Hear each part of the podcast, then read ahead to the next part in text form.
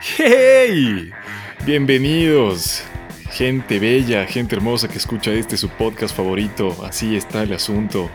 Venimos una semana más a traerles inquietudes, vértigo y un poco de ansiedad. Me encuentro hoy no solo con uno, sino con dos personajes brutales, aclamados por la audiencia. mi pana Vivanco, ¿cómo vas? ¿Qué tal mi hermano? Audiencia, ya saben, qué hermoso otra vez estar en este domingo de vértigo, al que culmina un día más, ¿no? Pero y en efecto, en efecto tenemos un invitado especial, ya saben que tenemos puro invitado de lujo. Y el día de hoy nos acompaña, ¿qué te diré? Abogado de profesión, pero catedrático de corazón, novelista, o aficionado a la literatura, a la filosofía, es un maldito crack. El señor Carlos Piana, bienvenido hermano, ¿cómo estás? Alberto, Sergio, eh, un gusto la verdad poder estar aquí. Eh, me siento incluso honrado, estoy orgulloso además de ver esta, este segmento que ya llevan ustedes realizando, ¿verdad? 15 oportunidades. Y yo encantado, de verdad, de, de tener aquí una, una buena charla. Y eso, Qué genial, Carlitos, tenerte por acá. Nosotros emocionados, tener un personaje que chuta, o sea, destroza la existencia en cualquier punto, ¿no?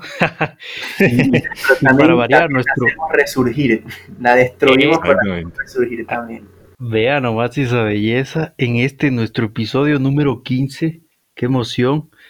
Queremos saber un poco más de ti, Carlitos. Cuéntale a la audiencia quién es Carlos Piana realmente bueno, es una, es una pregunta complicada si hablamos desde el punto de vista filosófico, ¿verdad? Ontológico, así que por ahí no voy a ir, pero... Ay, ay, ay. En todo caso, eh, nada, soy un tipo que la verdad...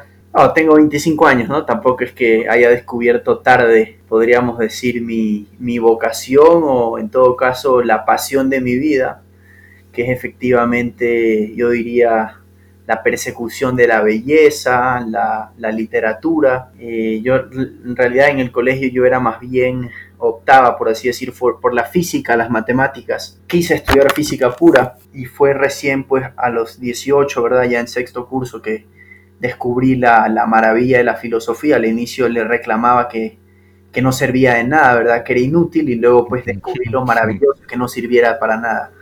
Eso, entonces desde ahí pues básicamente Creo que soy un tipo que se ha dedicado a sentir, aunque yo creo que en realidad, y a ustedes dos les pasará, no es tanto una decisión el sentir como en cierto sentido una tragedia, ¿no? Yo creo que uno ya desde pequeño se da cuenta, ¿verdad? Cuando está en la playa y ve un atardecer y dices, hijo de madre, esto se está acabando, el tiempo está pasando, ¿no? Entonces, si bien yo creo que ustedes hacen el esfuerzo por pensar y lo hago yo también, yo creo que ya nacemos en cierto sentido con esa melancolía inscrita en el alma, ¿no? Hijo de puta, vino, pero poeta, bienvenido hermano. Qué belleza. Eh, me contabas que tenías un blog, tal vez a la gente que le interese tu blog, ya que contabas, eras columnista de un reconocido diario de aquí del país desde los 19 años. Ah, Así es, sí, sí, empecé a publicar en el universo a los 19 años. En realidad eh, envié unas cartas al lector, ¿verdad? Cuando tenía 18, cuando me empezó precisamente a gustar la filosofía y luego pues a los 19 dije, quiero ese espacio, ¿verdad? Sentía como un impulso de compartir todo lo que estaba pensando, lo que estaba leyendo. Y entonces eh, escribí, escribí directamente al universo y pues me dieron ese espacio, la verdad tuve la suerte a los 19 y luego pues empecé a meterme y ya van 6 años y poco más y nada, el, blog donde los publico pues tiene mi nombre, carlospianacastillo.wordpress.com y bueno, ahí básicamente pues comparto los artículos. Antes compartía algunos ejercicios literarios, pero ya, ya no lo hago. En realidad creo que todas mis fuerzas las estoy concentrando en esta, en, una novela, ¿no? Ah, mi ópera prima, por ponerle así algo mm. que, que ya llevo trabajándola tres años, ¿no? Tres años, qué bestia, qué, qué encantado y qué gusto tenerte aquí Creo que hablábamos en algún punto con Sergio y dije, este también tiene que ser parte de nuestros invitados especiales y qué honor tenerte aquí. Así que hermano, bienvenido. No espero salgas bien de mente. Así que vamos a darle. Vamos a darle. Vamos a darle. Esa es. Así está el asunto. Como tú decías, Carlitos, creo que viene ya en nuestra naturaleza como seres humanos. Sí. Esta nostalgia, esta melancolía Mm. y esta persecución por un fin, en definitiva, Así ¿no? Porque tenemos que anclarnos, de cierto modo, a, a un sentido, pese a, bueno, como diría Camus, ¿no? Este absurdo. Así es. Pero necesitamos una cierta guía para poder, no sé, estar un poco más cuerdos dentro de toda esta maraña de emociones y sensaciones que tiene la vida, ¿verdad? Así es, sí. Es decir, a mí me parece que la, la- la nostalgia en cierto sentido, creo que es como uno de los casos paradigmáticos o una de las, como uno de los caminos, tal vez uno de los fuegos, ¿verdad? Que nos marcan más bien el camino al ser humano, ¿no? Uno dice, bueno, ¿de dónde sale esta nostalgia? ¿Y nostalgia de qué, no? En ocasiones, pues, Claro. Sabemos que la nostalgia viene, por ejemplo, de un recuerdo que uno tiene, que eso ah, quiero, eh, hablaré después también, ¿verdad? Del tema de los momentos. Pero en ocasiones nosotros tenemos como esta nostalgia, ¿verdad? Efectivamente, de, oye, de este día en concreto, ¿verdad? De la primera vez que pues, eh, no sé, ¿verdad? Que me enamoré o la primera vez que caminé con la chica que en ese momento pues eh, me había enamorado, ¿verdad? Y uno caminaba en la playa, ¿no? La primera vez que la conoció y uno tiene como una nostalgia o uno tiene una nostalgia cuando uno tenía 10 años, ¿verdad? Y jugaba fútbol desde las 3 de la tarde hasta las 11 de la noche sin cansarse, ¿no? Y, y luego se comía, yo que sé, unos panes de yuca, una pizza, ¿no? Y uno tiene como una nostalgia, ¿no? Dice, oye, yo quiero volver a eso, ¿no? Fui feliz en ese momento, ¿no? Y algunas veces, pues con el paso de los años, con el paso del tiempo, uno entra a la universidad, uno empieza a trabajar y uno dice, volveré a encontrar o volveré a tener unos momentos así, ¿no? Como que uno quiere siempre volver. Y Obviamente. algunas veces la vida se puede volver como una persecución casi de, de conseguir como unos nuevos momentos, ¿no? O algo que, que te vuelva a llenar, ¿no? Y como decíamos, pues la nostalgia este como fuego, ¿verdad? No es solo ese volver a ese momento, sino es volver a donde yo fui feliz. Es decir, es ese deseo que tengo tal vez dentro de mí de algo que me llene, ¿no? Algo que me dé sentido definitivamente. Diríamos que ese tipo de nostalgia es de algún punto eh, egoísta. Eh, me Eh, refiero al sentido de que hablamos de manera individual siempre de las nostalgias, ¿no? Justo en este Sí. momento acabas de tocar aquello de que siempre intentamos volver a, a llenar ese vacío que algún momento dejó algo, ¿no? Entonces- Así es. Sí, sí, digamos, sin duda hay, hay un, hay un cierto egoísmo efectivamente en cuanto que quiero contentar al ego, ¿verdad? Al yo. Eh, ahora, digamos que la palabra egoísmo tiene siempre esta connotación como negativa, ¿no? Es decir, yo antes que los otros, ¿verdad? Tiene esa connotación.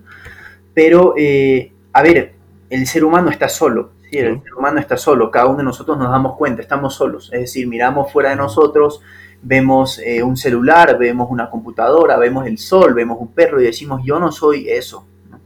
Veo a mi papá, veo a mi hermano y digo, yo no soy eso, yo soy yo, o sea, yo estoy solo, ¿verdad? Me veo en el espejo y digo, este soy yo, ¿verdad? Eh, ahora, es. en ese sentido efectivamente estoy solo y también en ese sentido yo tengo como esta tarea, ¿verdad? O, es- o esta picazón, este picor, ¿verdad? Que es la nostalgia o es este anhelo, ¿verdad? De, de- de ser felices. Pero ya iremos a esto, ¿no? Que aquí viene la curiosidad, que es, por ejemplo, con el tema del amor. Es decir, es es curioso porque así Ah, como bien. nosotros, por ejemplo, pasamos toda nuestra vida de alguna manera buscando cómo ser felices o cómo dar sentido, ¿verdad? Al menos en ocasiones, ¿verdad? Ciertos poetas o ciertas mitologías, ¿verdad? Han hablado de, del amor como esta, al- incluso como un mito, ¿verdad? Como esta salvación y siempre en el amor hay un otro. Es decir, paso toda mi vida pensando en cómo contentarme a mí y al final resulta que para contentarme tengo que pensar en un otro. Es decir, superar mi ego, por así decirlo. Hijo de Eso es puta. algo muy curioso. Bien. Pero hablaremos, quiero hablar de eso, pero antes quería decir unas cositas, ¿no? Me, me parece interesante, ya que estamos hablando ahora, ¿verdad? De, de la vida, de la felicidad, ¿verdad? Yo tengo ahí, digamos, ha habido un- una línea en el pensamiento de, de- de Albert Camus que siempre me ha llamado la atención porque un poco así empieza él su propia carrera como filósofo y como escritor. Camus era ante todo un buscador. Camus Claro. era, era un buscador y de hecho cuando los, los que conocen su obra pues se dan cuenta que el primer Camus, por ejemplo, eh, el Camus del extranjero es, es muy distinto a- a- a- al Camus de la peste y al Camus del hombre rebelde, ¿no? Él- él era un buscador, ¿verdad? Pero bueno, Camus en una de sus primeras obras, El mito de Sísifo, ¿verdad? dice esta afirmación, y de hecho la quiero leer literalmente, ¿no? No hay más que un problema filosófico verdaderamente serio y ese es, ¿verdad? Y entonces aquí, antes de decir que es, ¿verdad? Uno piensa a lo largo de la historia, ¿no? Y uno piensa, no sé, en, Aristóteles, ¿no? Pensando en el ser, en Platón, hablando del mundo de las ideas, ¿no? Y uno dice, oye, qué cantidad de temas interesantísimos, pero Camus dice, el único problema filosófico serio, verdaderamente serio, es el suicidio. Es decir, estamos hablando ahorita de, ¿verdad? De, del hombre que está buscando ser feliz, por ejemplo, ¿verdad? O algo que le llene, o que sufre por esta nostalgia o por esta melancolía, ¿verdad? Pero uno dice, oye, ¿por qué voy a sufrir tanto toda esta melancolía, por ejemplo, ¿no?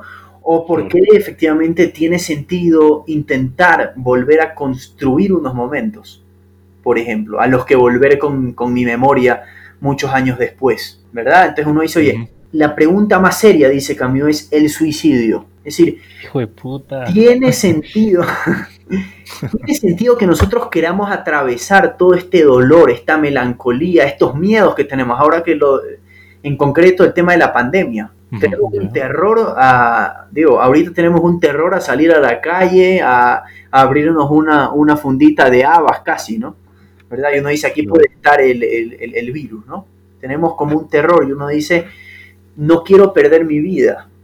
Pero ¿por qué no la quieres perder? Claro. Dice, es más, más bien, ¿por qué no nos suicidamos? Es un poco lo que dice Camus. Por supuesto. Si vemos tanto dolor incluso en nuestra propia vida, si muchas veces parecería que nuestra vida es un derrochar el tiempo.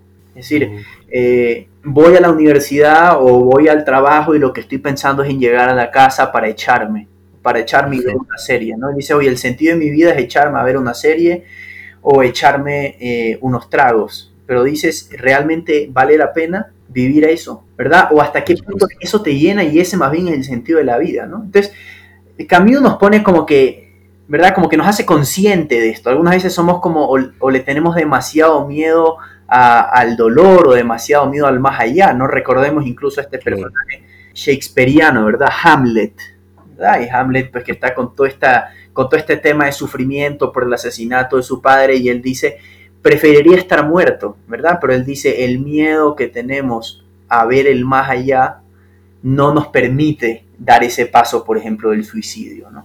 Claro que sí. Entonces, bueno, eh, ahora, perdón, ah, eh, me fui con esto de Camus del suicidio, pero quería irme un poquito atrás de Camus. Okay. ¿ya? Y es que Camus, precisamente el mito de Sísifo, lo escribe inspirado en un personaje dostoyevskiano, ¿verdad? Del gran Fyodor Dostoyevsky. La novela se llama Los demonios y es una novela que le he recomendado Bonita, ¿no? y no voy a dejar sí. de recomendarla nunca. Bien.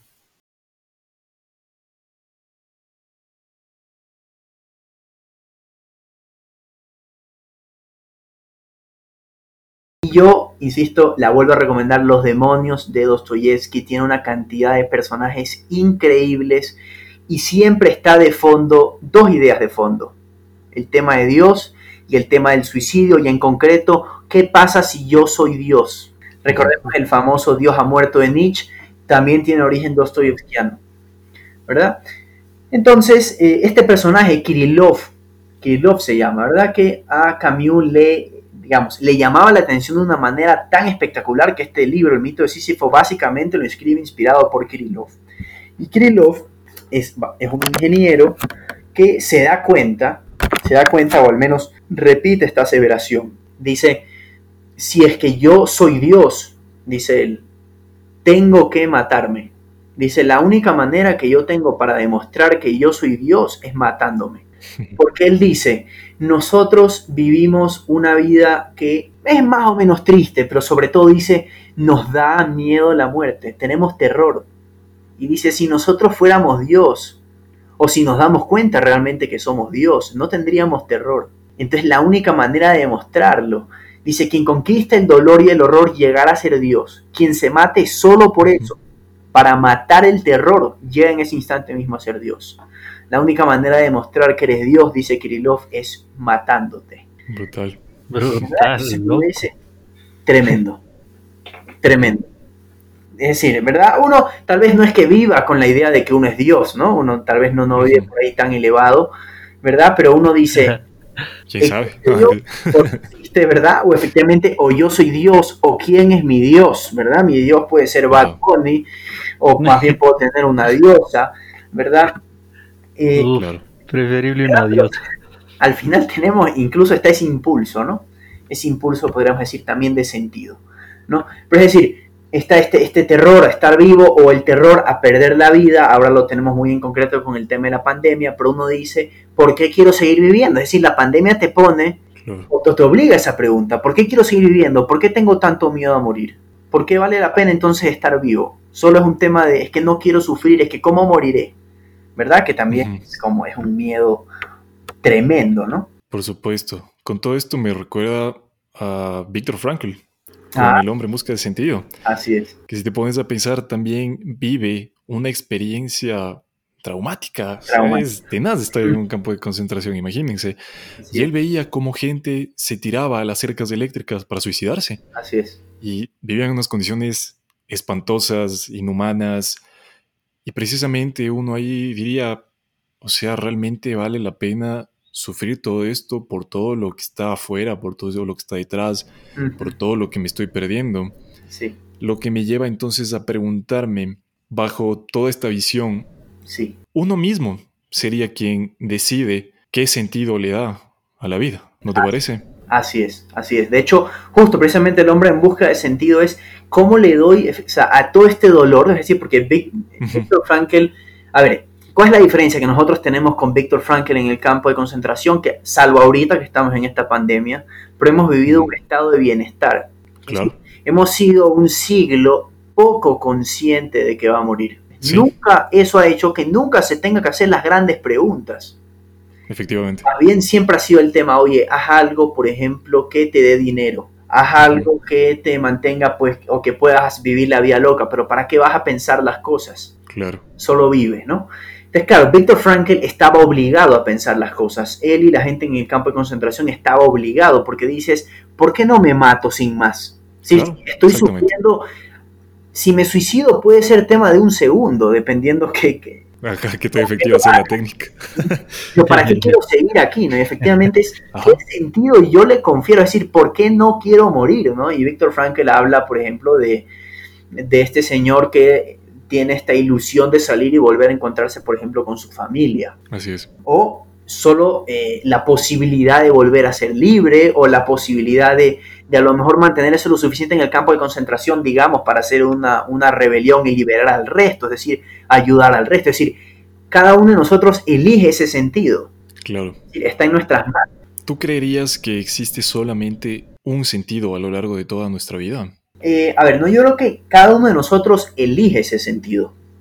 No, yo sé, pero por ejemplo, mira, hay gente que le da sentido a su vida en otras personas, por ejemplo, en su familia, en su pareja, en sus hijos, ¿verdad? Sí. ¿Qué pasa ahora, digamos, si yo le pongo el sentido de mi vida en mi pareja y por un accidente muere? Sí. ¿Deja de tener sentido, adquiere un nuevo sentido o simplemente tengo que yo también dejarme morir? Bien, a ver, entonces te, voy a pedir algo, Sergio. Guárdate la pregunta, ¿ya? Ajá. Primero voy a hablar de la libertad y, luego la respondo. ¿Ya? Perfecto. Es decir, es por si acaso yo, yo me olvido de la, de la pregunta más bien. Entonces nosotros decíamos, estamos solos.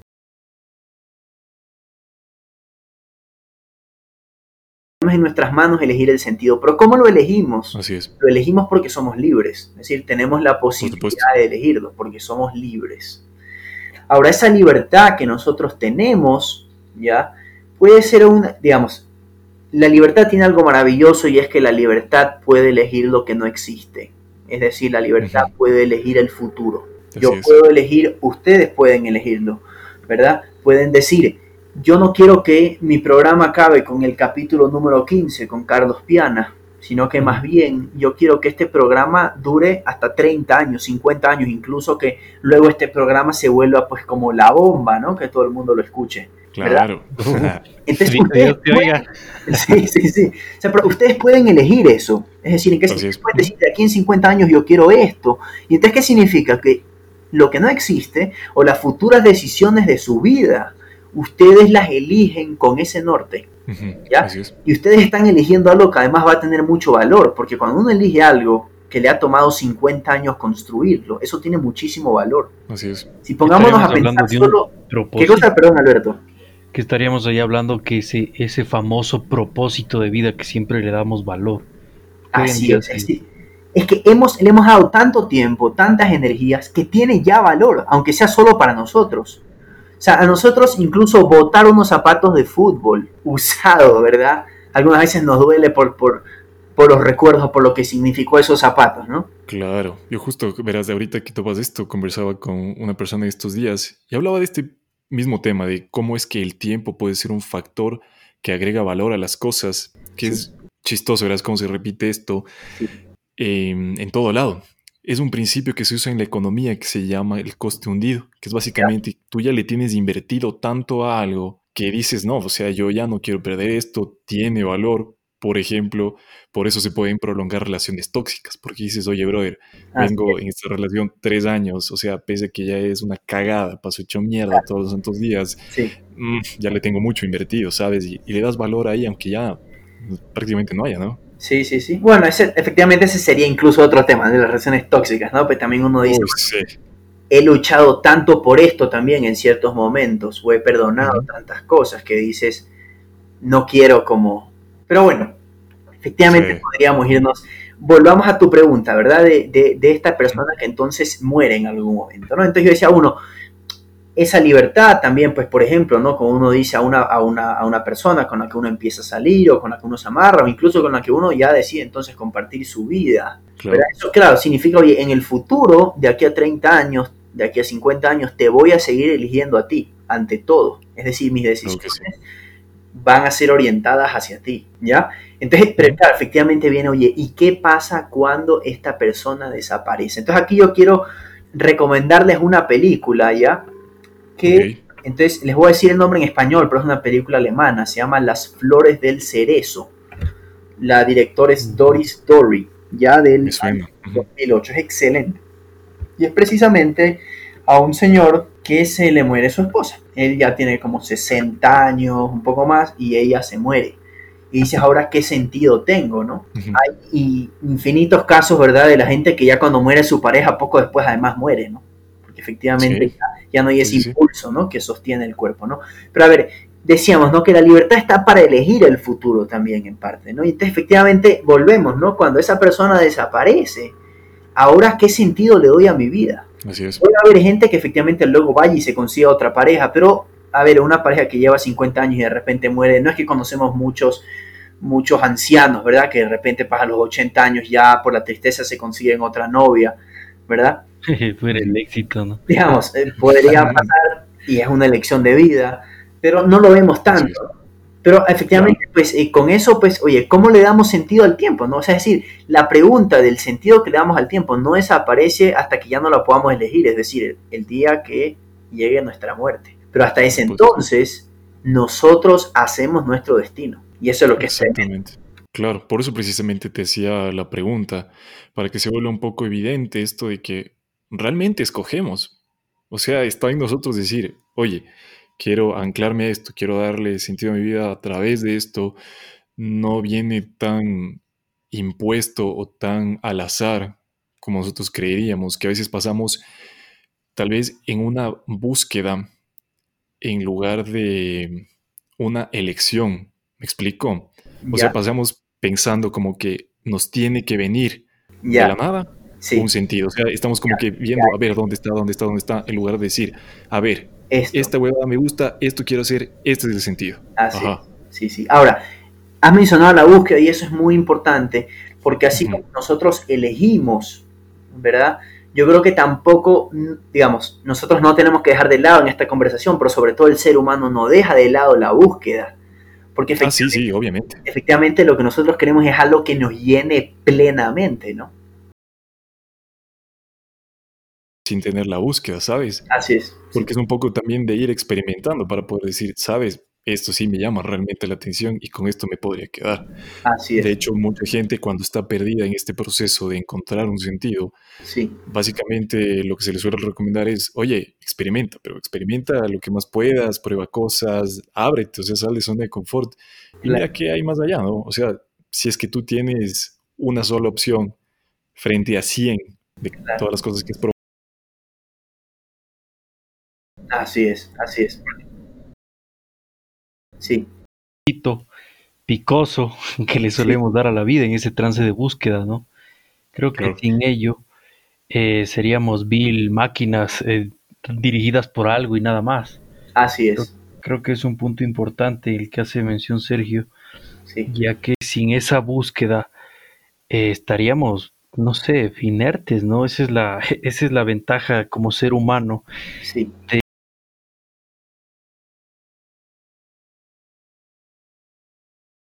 Sí. Claro. No, no, efectivamente ellos repiten, ¿no? Una conducta. Aquí me parece, me parece interesantísimo esto que han dicho, porque entonces aquí yo, yo pienso en el primer existencialista, ¿verdad? Que es Soren Kierkegaard, ¿verdad? Y él hablaba de, de la decisión como la angustia, como la gran angustia de decidir qué voy a elegir entonces, porque efectivamente Exacto, o sea, elegir una cosa, además cada segundo de nuestra vida, cada segundo que elegimos algo, es decir, el segundo que decidimos mirar el suelo, en ese segundo le hemos dicho no a todo el universo, menos al suelo. ¿ya? Y entonces, cada vez que vamos eligiendo y lo que vamos eligiendo en el tiempo, le vamos diciendo que no al resto, de, y uno dice, ¿será esto lo correcto? ¿no? Entonces, aquí me parece interesante, por ejemplo, eh, por un lado, ¿no? algo que hacemos con mucha frecuencia, pedir consejo a nuestros amigos, las historias de nuestros abuelos o de nuestros tíos, ¿no? Como que uno no quiere fallar, ¿no? Oye, ¿tú qué harías en este, en este, en este momento, etcétera, ¿no? Pero por otro lado está también todo esto que nos, que nos da la ficción. Claro. Sí, la literatura, el cine, ¿no?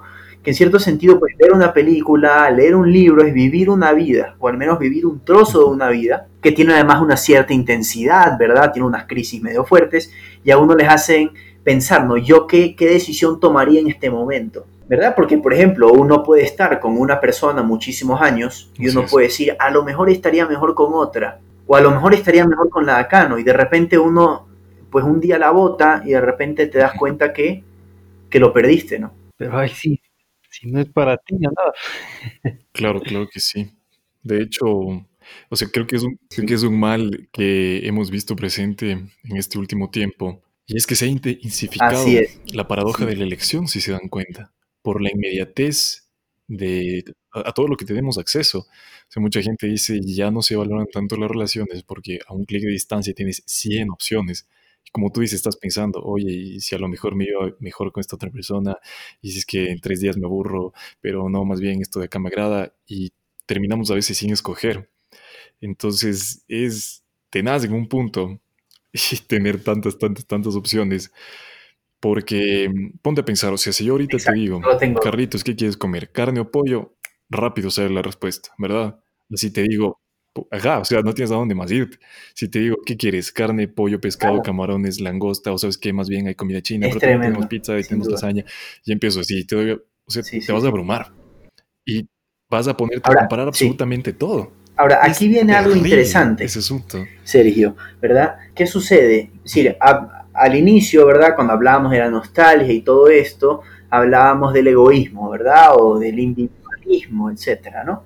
Efectivamente, nosotros decimos, bueno, estuve con una persona y de repente, pues resulta que a los meses me aburrí o ya no me emociona. Ahora, sin duda, nosotros, aunque, aunque no nos guste mucho, por ejemplo, jugar básquet, si nos regalan la camiseta de LeBron James, voy a estar feliz.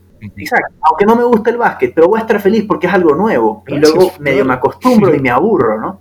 Y uno eso podría transmitirse, por ejemplo, al plano amoroso, podríamos decir. Pero aquí viene lo interesante, entonces, volvemos también a esta idea que ya mencioné del amor, es decir, en el amor, al menos lo que se ha hecho a lo largo de la historia, ya es olvidarme de mí por el otro, es decir, ya no es tanto eh, lo que yo, pues, no sé, ya no siento lo mismo, sino es un poquito más pensar en cómo yo estoy muriendo por el otro, es decir, como si el amor o el sentido del amor más bien uno lo encontrara olvidándose de uno mismo. Ahora, antes de eso, que sí quiero hablarlo, con esto de, cómo darle sentido a la vida y de la angustia de la elección, quería recordar también un caso eh, paradigmático en la civilización occidental, en los cimientos del mundo occidental, y es en la Iliada, el caso de Aquiles. el, gran héroe Aquiles.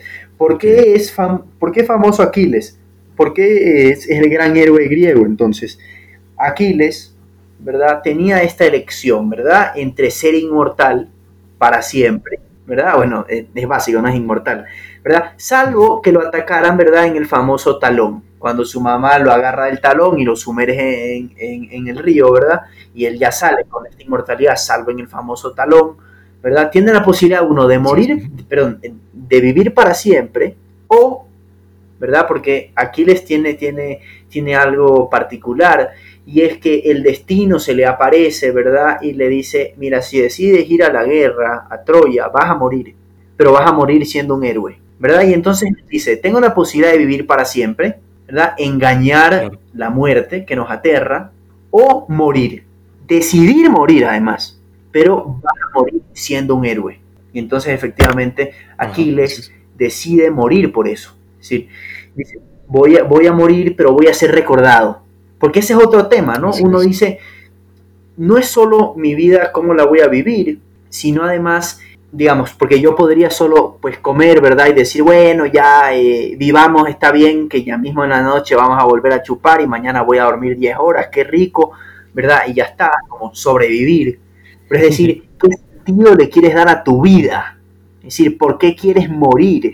Y por lo que mueras es por lo que vas a ser recordado, en cierto sentido, así sea solo por tus familiares o incluso en tu propia conciencia y ya está, ¿no? Claro, así es.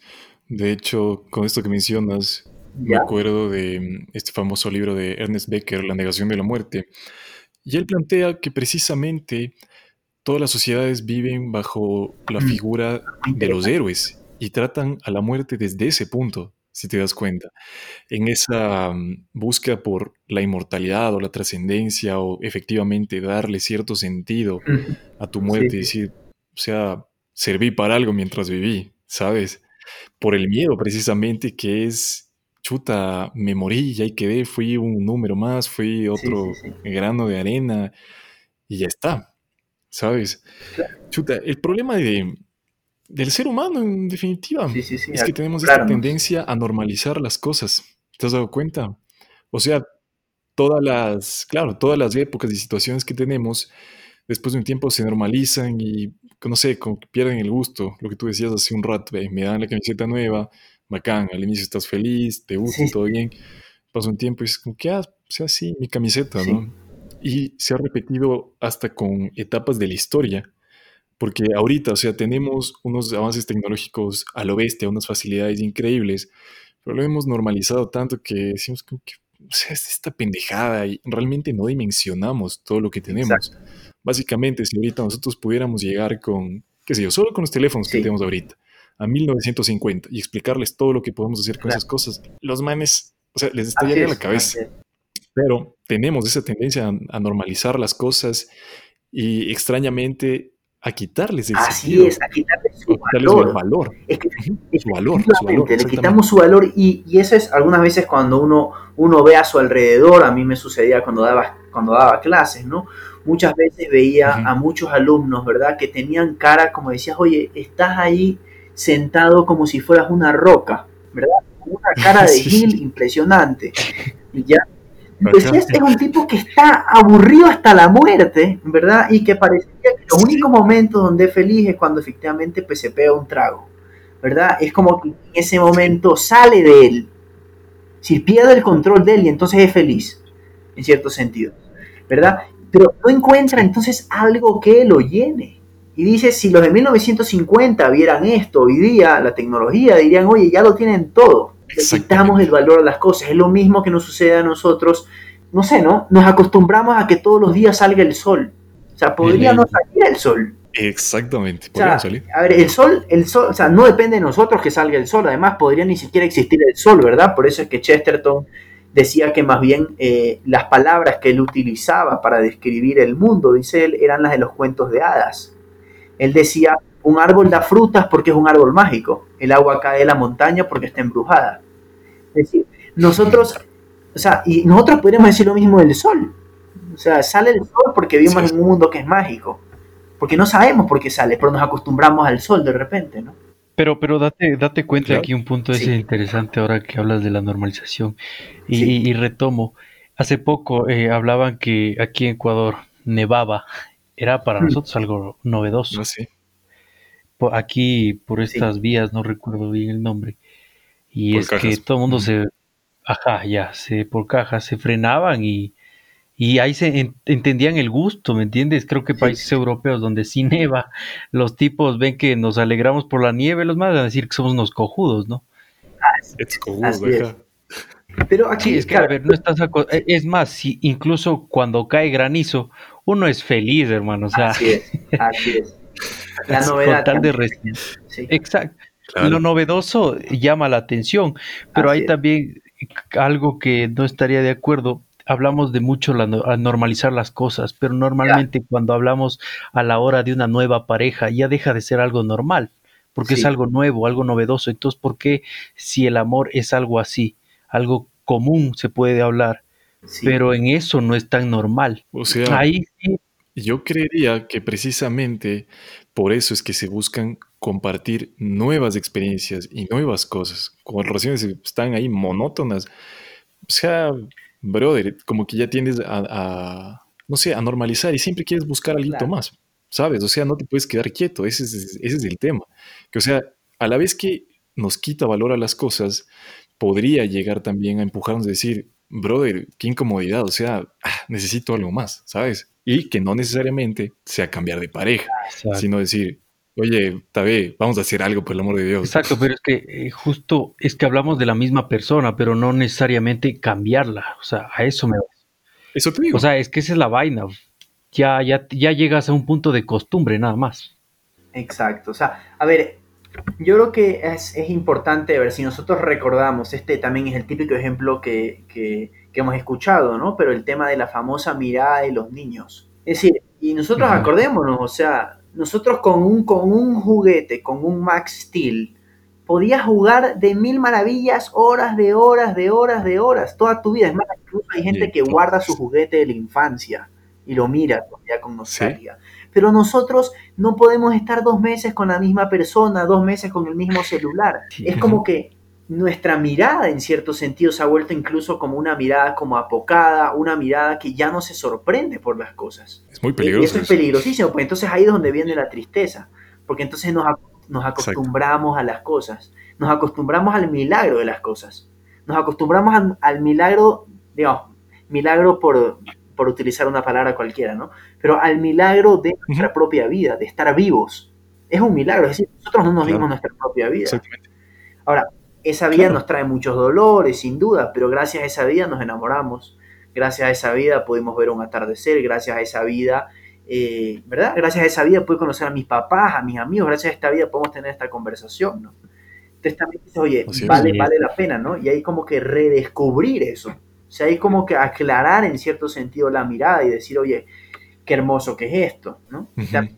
Totalmente. Con, con lo de la con lo del enamoramiento, ¿verdad? Y lo de la pareja. Sin duda, ¿no? Eh, que siempre es un tema que está, que está ahí como, oye, y si cambio de, experiencia o si cambio de realidad, ¿no? Como que queremos escapar, ¿verdad? Pero yo les decía que a lo largo de la historia hay este tema, eso, en, ciertas como mitologías, ¿verdad? Que habla de esto, ¿no? De el hombre que muere por algo. Les decía el caso de Aquiles, ¿verdad? Que muere pues eh, por ser recordado ya podríamos decir que es un, que es un mero egoísmo, pero podemos pensar en algún héroe, ¿no? Si vamos al Señor de los Anillos, ¿no? Por decir algo, ¿no? En Frodo, que no tiene idea de la guerra, de lo que está sucediendo, no sabe de los elfos, no conoce nada, solo conoce por historias, pero de repente le dan la posibilidad y le dicen, oye, tú vas a llevar el anillo, y él decide morir por toda la gente de la Tierra Media. Es decir, decide morir por el resto. ¿Verdad? Y el tipo que, en la, no sé, ¿no? En, el campo de concentración decide soportar o, ¿verdad? Eh, decide soportar porque tiene la esperanza que en algún momento se puedan rebelar y ayudar al resto, ¿verdad? Oye, está muriendo por algo. Y eso le da sentido. Es como que la muerte, la muerte te, te, obliga a dar sentido a las cosas, ¿verdad? Como va a terminar, ¿qué sentido le das a tu vida? Entonces, ese morir por algo, si lo transmitimos, por ejemplo, en el cristianismo se habla de un Dios que muere por amor, por ejemplo, otra vez, morir por amor, ¿verdad? Entonces volvemos al tema del amor, y es decir, no es solo la experiencia que me da esa persona, es decir, porque si la relación eh, con una persona fuera solo tener, por ejemplo, relaciones sexuales, pues eso pues aburriría, yo qué sé, ¿no? A, un par de semanas, ¿verdad? Sí. Pero, pero, claro, si efectivamente ese acto, por ejemplo, significa eh, o, ese ritual o esa ceremonia del amor que puede ser la relación sexual en, en cual yo entrego no mi cuerpo, sino me entrego a mí mismo, entonces ese, ese acto cobra como otro sentido, ¿verdad? Entonces ya deja de ser algo que solo me da valor, sino que viene aquí el tema, entrega. Estoy como muriendo por el otro. ¿Me explico? Estoy muriendo como el otro. ¿Cómo Aquiles decide morir pues por, por, los griegos o decide morir por su propia eternidad? Pero cuando morimos por algo, tiene más valor. Entonces en el amor, insisto, si morimos por el otro, que no es solo morir por el otro en cuanto que está cruzando la calle, entonces salto y lo empujo para que no lo choque un carro, ¿verdad? De película, ¿verdad? Si no morir por el otro es decir, oye, estoy cansado, pero igual te ayudo, etcétera, ¿no? Entonces Hay, hay, una, hay una alegría que encontraremos ahí, sin duda. Pero es la alegría, al final es la alegría del estar muriendo por algo. Que es interesante, ¿no? Heidegger decía que los seres humanos éramos, éramos ser para la muerte. Ah, el ser humano es el ser que es para la muerte y cuando el ser humano ignora que es un tipo que va a morir, que es una persona que va a morir, entonces dice, pues esa persona no es humana, ¿verdad? Y a nosotros, en, la sociedad que hemos vivido, que ha sido una sociedad, como les decía, el estado de bienestar, hemos sido una sociedad que ha ignorado que va a morir. Memento mori, recuerda que vas a morir. Y entonces somos en cierto sentido una sociedad aburrida, porque nada de lo que hacemos tiene algo trascendente, sino que solo lo hacemos porque lo tenemos, lo tenemos a la mano. Claro, o sea, de hecho, y ahorita hay esta corriente, ¿no? De decir, pero no, es que tienes que más bien aprovechar la vida y disfrutar y sacarle jugo, que nos lleva a veces por un camino excesivamente hedonista, ¿sabes? Que chuta, o sea, ¿hasta qué punto, no? Eh, uno podría decir como que, claro, voy a, o sea, es ideal aprovechar cada día como si fuera el último, todo bien. Pero si son meras experiencias como, o sea, mera búsqueda de placer, no sé qué tan sostenible en el tiempo puede llegar a ser, ¿no? O sea, y bacán, entretenido un tiempito, pero... No, creo efectivamente que, efectivamente que el hedonismo sea o te pueda dar un gran sentido a tu vida. Es decir, un hedonismo, es un hedonismo sin norte, es decir, el placer por el placer en este instante, por tener placer, no te va a llenar. Porque nosotros, sin duda, somos más que placer. O sea, Así es, totalmente. Es más, pensemos, los grandes momentos nostálgicos de nuestra vida no son necesariamente momentos placenteros. Alguna vez, pero, pero rara vez nosotros tenemos el recuerdo de nuestra vida. Es decir, por ejemplo, la nostalgia que tenemos con nuestra novia fue, fue de la primera vez que conversamos, por ejemplo, o cómo nos empezamos a enamorar, el primer beso. También puede ser la primera vez que tuvimos la relación sexual con ella. Ya no hablen de eso, vean. Pero tenemos Por favor, nuestra abuelita, no tenemos la nostalgia cuando cogíamos a la abuelita, cosa que no sucedía. Claro. Entonces, eh, efectivamente, el placer por el placer no nos llena. Más bien es el sentido de las cosas lo que nos llena. Ahora, la palabra también hedonismo también tiene como esta connotación, eh, podríamos decir, negativa, ¿no? En esta novela recomendadísima que siempre se las recomiendo a mis alumnos y se las vuelvo a recomendar para que la relean a los que puedo, y es el retrato de Dorian Gray.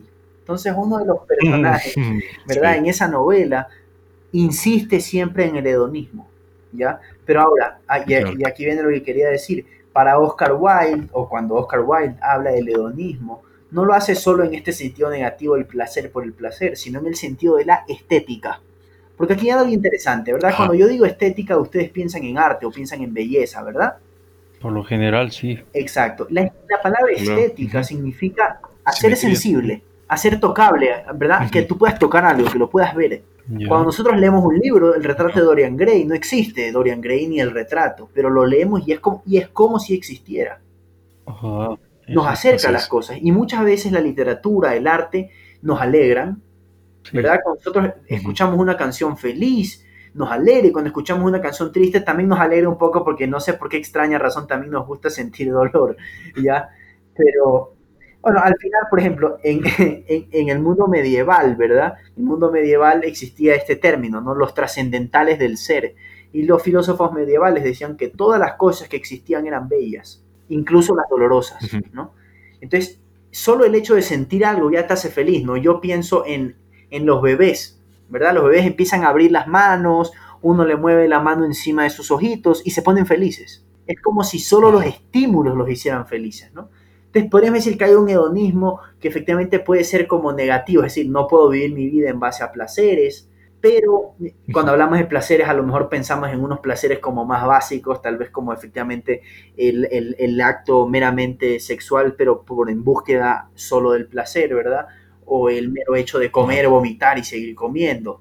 ¿verdad? Pero nosotros, ¿qué recordamos entonces? Nosotros recordamos, como les decía, por ejemplo, la primera vez que tuvimos relaciones con una persona, recordamos eh, no la vez que comimos y vomitamos, sino que recordamos la comida navideña con nuestros familiares. Es decir, no es, solo, no es solo el placer por el mero placer, sino también es la estética, ¿no? Oye, estoy tocando otras cosas. Es decir, estoy tocando la amistad, estoy tocando el amor, estoy tocando la, la compinchería, la complicidad. Es decir, no es el, mero placer es como muy poco para nosotros. Entonces, bueno, yo creo que también va un poco por ahí, ¿no? Totalmente como tú dices, o sea, un placer sin norte realmente triste, como te digo, es, insostenible. Efectivamente, o sea, digamos, sales con tus panas y es una salida increíble. Lo que recuerdas no es, puta, que estuvo rica la comida que se pegaron, sino más bien, como dices, la amistad, la camaradería que tuviste, todo lo que compartieron. Y, que se te queda grabado. Claro que sí, o sea, exactamente, y se te queda grabado. Y de hecho es... Va, si te preguntan en unos años, es como que, brother, ¿qué recuerdas? O sea, ¿qué es lo que comiste? Te vale, pero puedes contar toda la historia y todas las sensaciones y puedes recordar todo lo que estuviste sintiendo todo ese rato, que llega a ser mucho más interesante. yo creo que en nuestra vida hay como muchos momentos que, que, ya nos han ido llenando. Es decir, hoy alguna vez incluso decimos, a lo mejor incluso valió la pena vivir solo por esos momentos, ¿ya? Pero yo creo que en nuestra vida, sea lo que sea, igual son varios, ¿ya? Pero quería referirme a una novela de Sandor Maray, no sé si han leído, El último encuentro, ¿verdad? Entonces, en determinado momento, un poco al final de la novela, Sandor Maray nos dice, ¿crees tú también que el sentido de la vida no es otro que la pasión que un día colma nuestro corazón, nuestra alma y nuestro cuerpo y que después arde para siempre hasta la muerte, pase lo que pase? tipo está apasionado, pero por un solo momento. Y dice, solo por ese momento ya valió toda la vida, ¿no? Y en nuestra vida hay como muchos más momentos, si nosotros lo pensamos, ¿no? El personaje de la novela era un tipo bastante infeliz, pero, pero incluso por un solo momento dice, ya valió. Así es. O sea, de hecho, hay muchos momentos incluso subestimados, si te pones a pensar.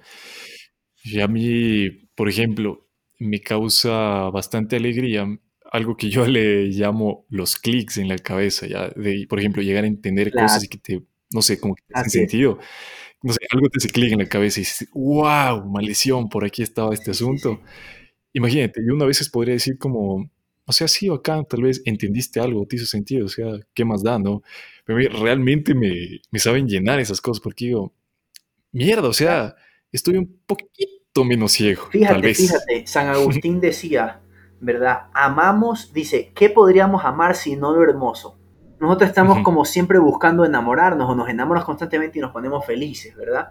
Pero dice San Agustín, nos enamoramos de lo bello.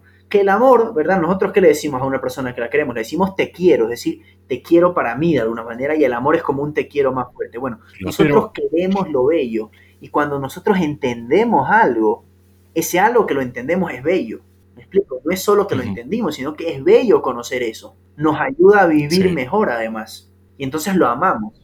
Y nos llena. Claro.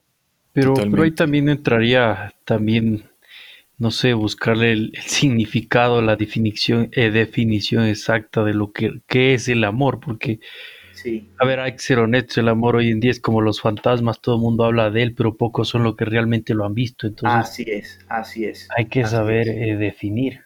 Ah, yo creo que efectivamente yo creo que para, para, amar, perdón que interrumpí, pero para amar hay que ser valiente. Y yo creo que muy pocos están dispuestos a, amar así. Porque, insisto, porque yo creo que el amar al final ya es, como te digo, o como hemos visto a lo largo de esta mitología, a lo largo de la historia, es morir por alguien. Es decir, las películas usualmente en las películas muere alguien, ¿verdad? Y en las películas que hay un héroe, ¿verdad? Sea Batman o sean los tristes Avengers, pero... ya no. ¿Verdad? digamos, esa grandeza, ¿de dónde viene? De que este tipo está muriendo y mira que se dejó la piel, ¿no? Lo vemos en el fútbol.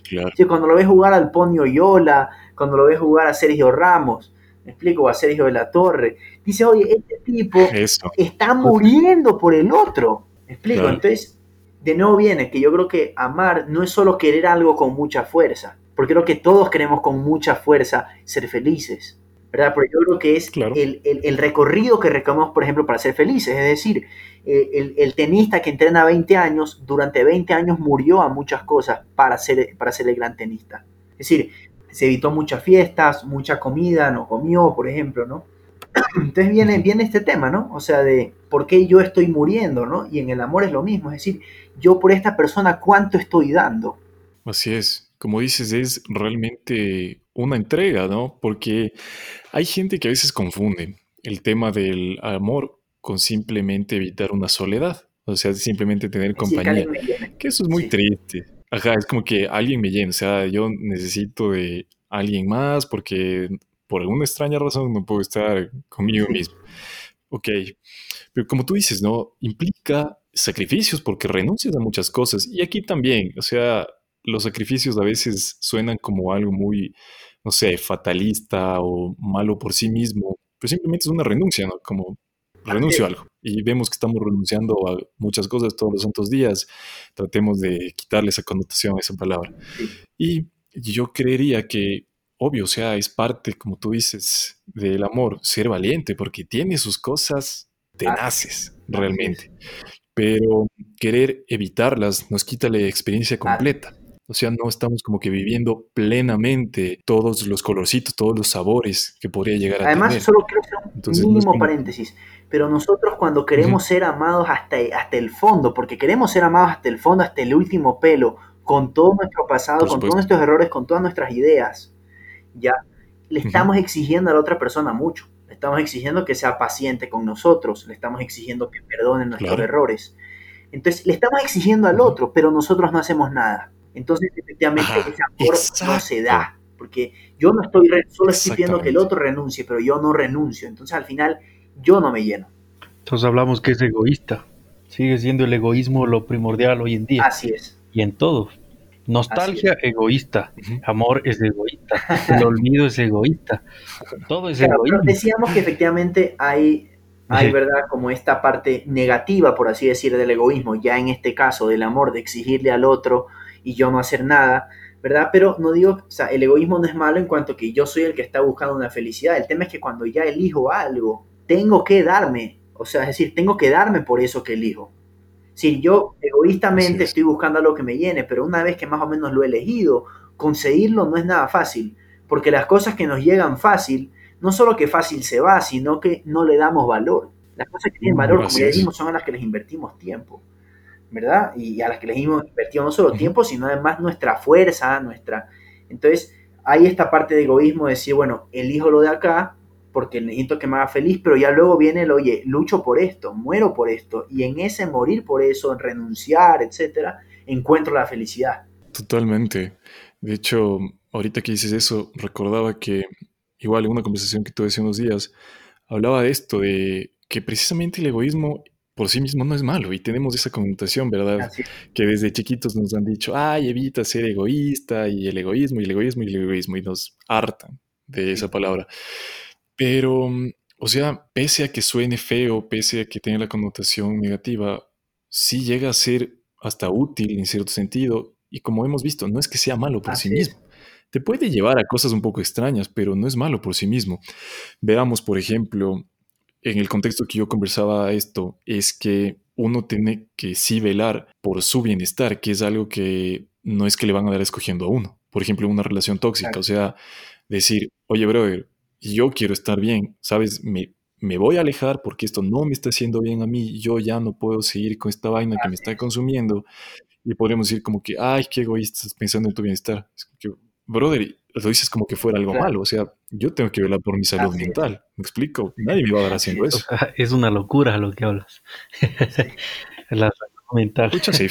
Pero a ver, yo también creo que el egoísmo, perdón, pero el egoísmo también es importante o también es bueno en el sentido que para querer a una persona tú también tienes que quererte mucho. Porque cuando efectivamente tú te das a una persona, es decir, cuando tú te enamoras y te estás dando a una persona, estás renunciando por esa persona, estás dándole tu tiempo, estás dándole tu paciencia, tu forma de ser, etcétera.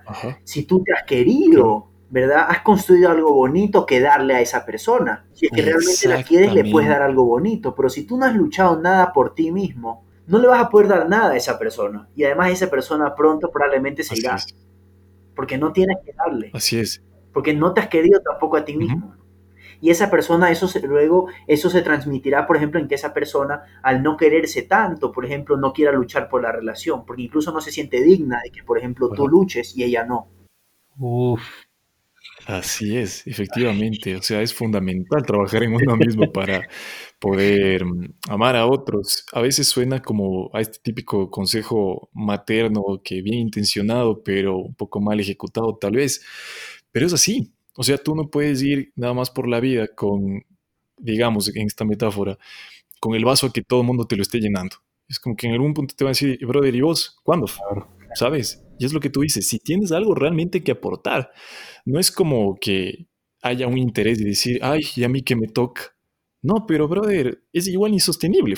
O sea, el tema de esto, del amor, la entrega y la relación, realmente sí es eh, como la convivencia y qué va a aportar eh, cada uno. Y, pero, como dices, hay que tener algo que aportar, si no simplemente es estar ahí en una relación como de, de sanguijuela, por así decirlo, estar Que en cierto sentido soy egoísta, pero en este sentido malo, ¿verdad? O sea, tengo este egoísmo, o que mejor dicho, me he acostumbrado en mi vida a que todo me den, por así decir.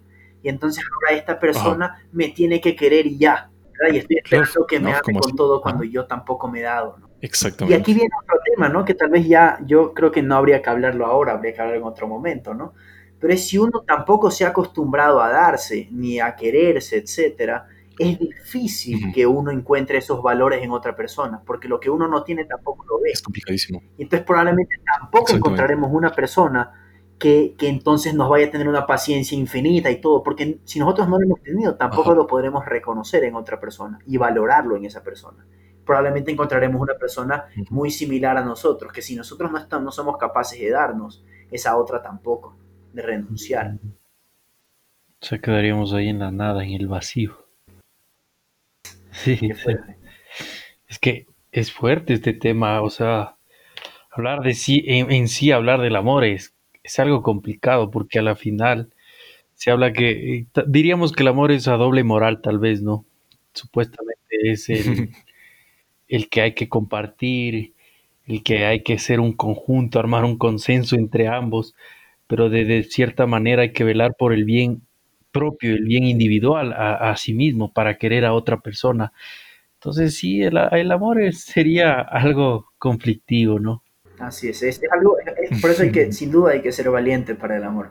Y efectivamente yo creo que una sociedad que se ha acostumbrado a la inmediatez como la nuestra y a de alguna manera escapar del dolor, de la muerte, el amor sí es algo muy cuesta arriba, porque se que las cosas las quiere en ese momento y que cuando ya no le gusta algo lo deja, entonces no es una sociedad que está acostumbrada a morir por algo, a morir por alguien, ¿verdad? Y entonces es triste, pero es en cierto sentido una sociedad condenada, porque no le, no le va a poder llenar lo más grande, que en cierto sentido es lo que anhelamos, que es el amor, ¿verdad? O la belleza. No tenemos la fuerza para luchar por ellas. Efectivamente. Así es. Me quiero olvidar de hacerte una pregunta. Y es que, como decías, ¿no? O sea, el ser humano tendería a querer lo bello, amar lo bello, buscar esta belleza. Tú creerías que hay una belleza universal, porque muchas veces escuchamos que, ay, la belleza está en el ojo del que mira. Pero no sé hasta qué punto. sí, a ver, bueno, es una pregunta eh, muy extensa, ¿verdad? Pero yo creo, yo creo, eh, un poco similar a como dicen los medievales, que en general en el mundo hay muchísimas cosas hermosas. Muchísimas, incluso a lo mejor todas. Porque es más, si nosotros pensamos en todas las cosas dolorosas, solo basta que pensemos en todas las tragedias griegas, basta que pensemos en todas las películas que incluso acaban triste, que pensemos en el Requiem de Mozart, en el Adagio Albinoni, en tantas cosas dolorosísimas que de repente son hermosísimas. sea, cuando escuchamos esa música o cuando vemos una película, eh, por más dolorosa que sea, de repente es hermosa. Es decir, nos llena, es decir, el arte es como que redime la muerte, ¿ya? O redime el dolor, ¿ya? Pero ahora yo creo que, así como hay miles de cosas bellas, creo que hay gente que tiene más facilidad para ver las cosas bellas, ¿ya? Es decir, yo sí creo que hay un buen gusto que se tiene que educar, es un gusto que se tiene que educar, ¿verdad? Sí. Eh, exactamente, o sea, uno se va acostumbrando, es decir, uno, porque ¿qué es lo que pasa? Que si uno no tiene buen gusto, uno no trabaja el gusto, uno no va a poder diferenciar, ¿verdad? Un pedazo de, bueno, es un, caso muy banal, pero un pedazo de, torta de chocolate de un pedazo de caca. ¿Verdad? Si uno no, ha trabajado ese gusto, uno no se da cuenta y dice, pero es que a mí me parece rico, sí, pero te, mira, te estás perdiendo el trozo de chocolate por no darte cuenta, ¿verdad? Entonces, yo creo que sí hay, es decir, yo creo que nosotros le damos a unas cosas más valor que otros, a unas cosas nos podrán parecer más bellas que a otras, pero yo creo que sí hay un buen gusto que, que, podemos desarrollar. ¿no? Así es. Yo también soy fiel partidario de eso, Eras, porque muchas veces dicen, no, es que es subjetivo. Yo tengo mucha bronca con ese tema. En realidad creo que se puede notar en varios episodios. Pero es que es, es así. O sea, si te pones a pensar, se ata con lo que conversábamos al inicio, que tú tienes que tener experiencias para poder tener algún tipo de ah, referencia y para poder comparar, ¿sabes? O sea, necesitas poder experimentar y decir, como tú dices, no, o sea, la caca me sabe rico porque no he probado otra cosa, ¿sabes? Entonces sí necesitas estarte empapando de muchísimas cosas, de cosas bellas. O sea, ¿por qué crees que los músicos escuchan mucha música, los cineastas ven muchas películas, los fotógrafos ven muchas películas y anda a ver lo que los manes consumen? O sea, son unas cosas a lo bestia que realmente dices, mierda, o sea, qué buen material. Lo que habíamos dicho, perdón que te interrumpa, pero lo que había dicho San Agustín, ¿verdad? ¿Qué podemos amar si no lo bello? Es decir, y, una cosita, cuando nosotros vemos un tipo que, que el amor de su vida es, eh, es su carro, o son sus títulos, o es su, cuerpo esculpido y entonces es capaz de amar a una persona, uno como que dice, bueno, mira, sí, es verdad, cada uno, cada uno, pero uno sí, sí le queda un, como un regusto de decir, chuta, ha de ser una vida un poco triste, ¿no? Ajá, totalmente. Es decir, que amamos, es decir, también amamos según lo que consideramos bello, o descubrimos como bello. Es decir, hay que aprender a ver las cosas bellas, ¿no? También como decías, con las experiencias. Hay que ver bien. Totalmente. Sí, o sea, cero joda, hay que mantener tal vez ese asombro y esa curiosidad de niño, de estar viendo las cosas y con, ¿ves? ¿qué ves? Aunque sean chiquitas, decir, wow, hay algo muy interesante aquí, hay algo muy bonito. Y, o sea, estar abierto, nada más esas cosas. Créanme que el mundo es tan vasto y, o sea, las experiencias son infinitas, podemos tener experiencias Efectivamente, como vamos a morir, volviendo a la idea de la muerte, ¿no? No tenemos infinito tiempo entonces, tenemos que privilegiar ciertas experiencias. Es decir, incluso ya que estamos en un mundo con tanto acceso a toda la historia, oye, si a lo largo de la historia determinadas obras de arte, dígase música, dígase literatura, dígase escultura, ¿verdad? Si las han privilegiado a lo largo de la historia como algo bello, al menos acudamos a ella con curiosidad, a ver si es que es verdad que eran bellas. Y de esa manera nos, nos vamos como acostumbrando a, constantemente a lo bello y entonces lo podremos reconocer. no, por ejemplo, esto es algo personal, pero yo cuando veo una película, por ejemplo, yo reviso siempre en IMDB y Rotten Tomatoes, ¿ya? Yo, por ejemplo, en oh, IMDB yo nunca veo una película menos de 7. Claro, es muy buena norma, la verdad. ¿Ya? Te acostumbras a eso, entonces ya no te contentas con pedacitos de caca, sino que te acostumbras siempre a cakes de chocolate, me explico. Totalmente. La verdad que es una muy buena práctica. O sea, necesitamos tener filtros precisamente por las vastas opciones que tenemos. Así es. y el poco tiempo. Así es. Chuta, podríamos seguir en esto horas, la verdad, como siempre, es un gusto conversar contigo, nos deja pensando en muchas cosas y sí, o sea, me, me deja la verdad con un muy buen sabor de boca todo esto como te he dicho, siempre me has parecido una persona bastante interesante y qué bueno que te hayas podido dar la vuelta por acá por el podcast. Sabes que eres bienvenido cuando este sea. Es tu casa. Y que esta es tu casa, exactamente. y que te hemos de invitar nuevamente. Para mí un honor, de verdad, y los felicito por el programa. Ah, gracias, a ti por, por brindarle también un poco de tu sabiduría a la gente que creo que con lo, todo el este diálogo bello has abierto, creo, el corazón y mente de todos, en especial en lo, en el sentido del amor, ¿no? Uf, Sí. temazo. Que tal vez, Temazo. tal vez hablemos más a fondo. Más sobre- adelante habrá que hablar de eso. adelante. Sí, sí, sería muy tema. bueno, la verdad. Este, ya sabes, Carlitos, como dijo Sergio, esta es tu casa. Aquí puedes venir y ya sabes. Gente, espero que les haya gustado. Ya saben, dejándoles siempre un poco de reflexión, un poco de angustia, pero ya saben, con siempre buenos valores, buena mentalidad ¿no? Perfecto, listo, mi gente, nos estamos escuchando la siguiente semana. Nuevamente, gracias Carlitos por haber venido. Un gusto haber conversado con ustedes dos. Y nada, nos escuchamos la siguiente semana. Chao, mi gente, besito en la ingle. ¡Mua! Adiós.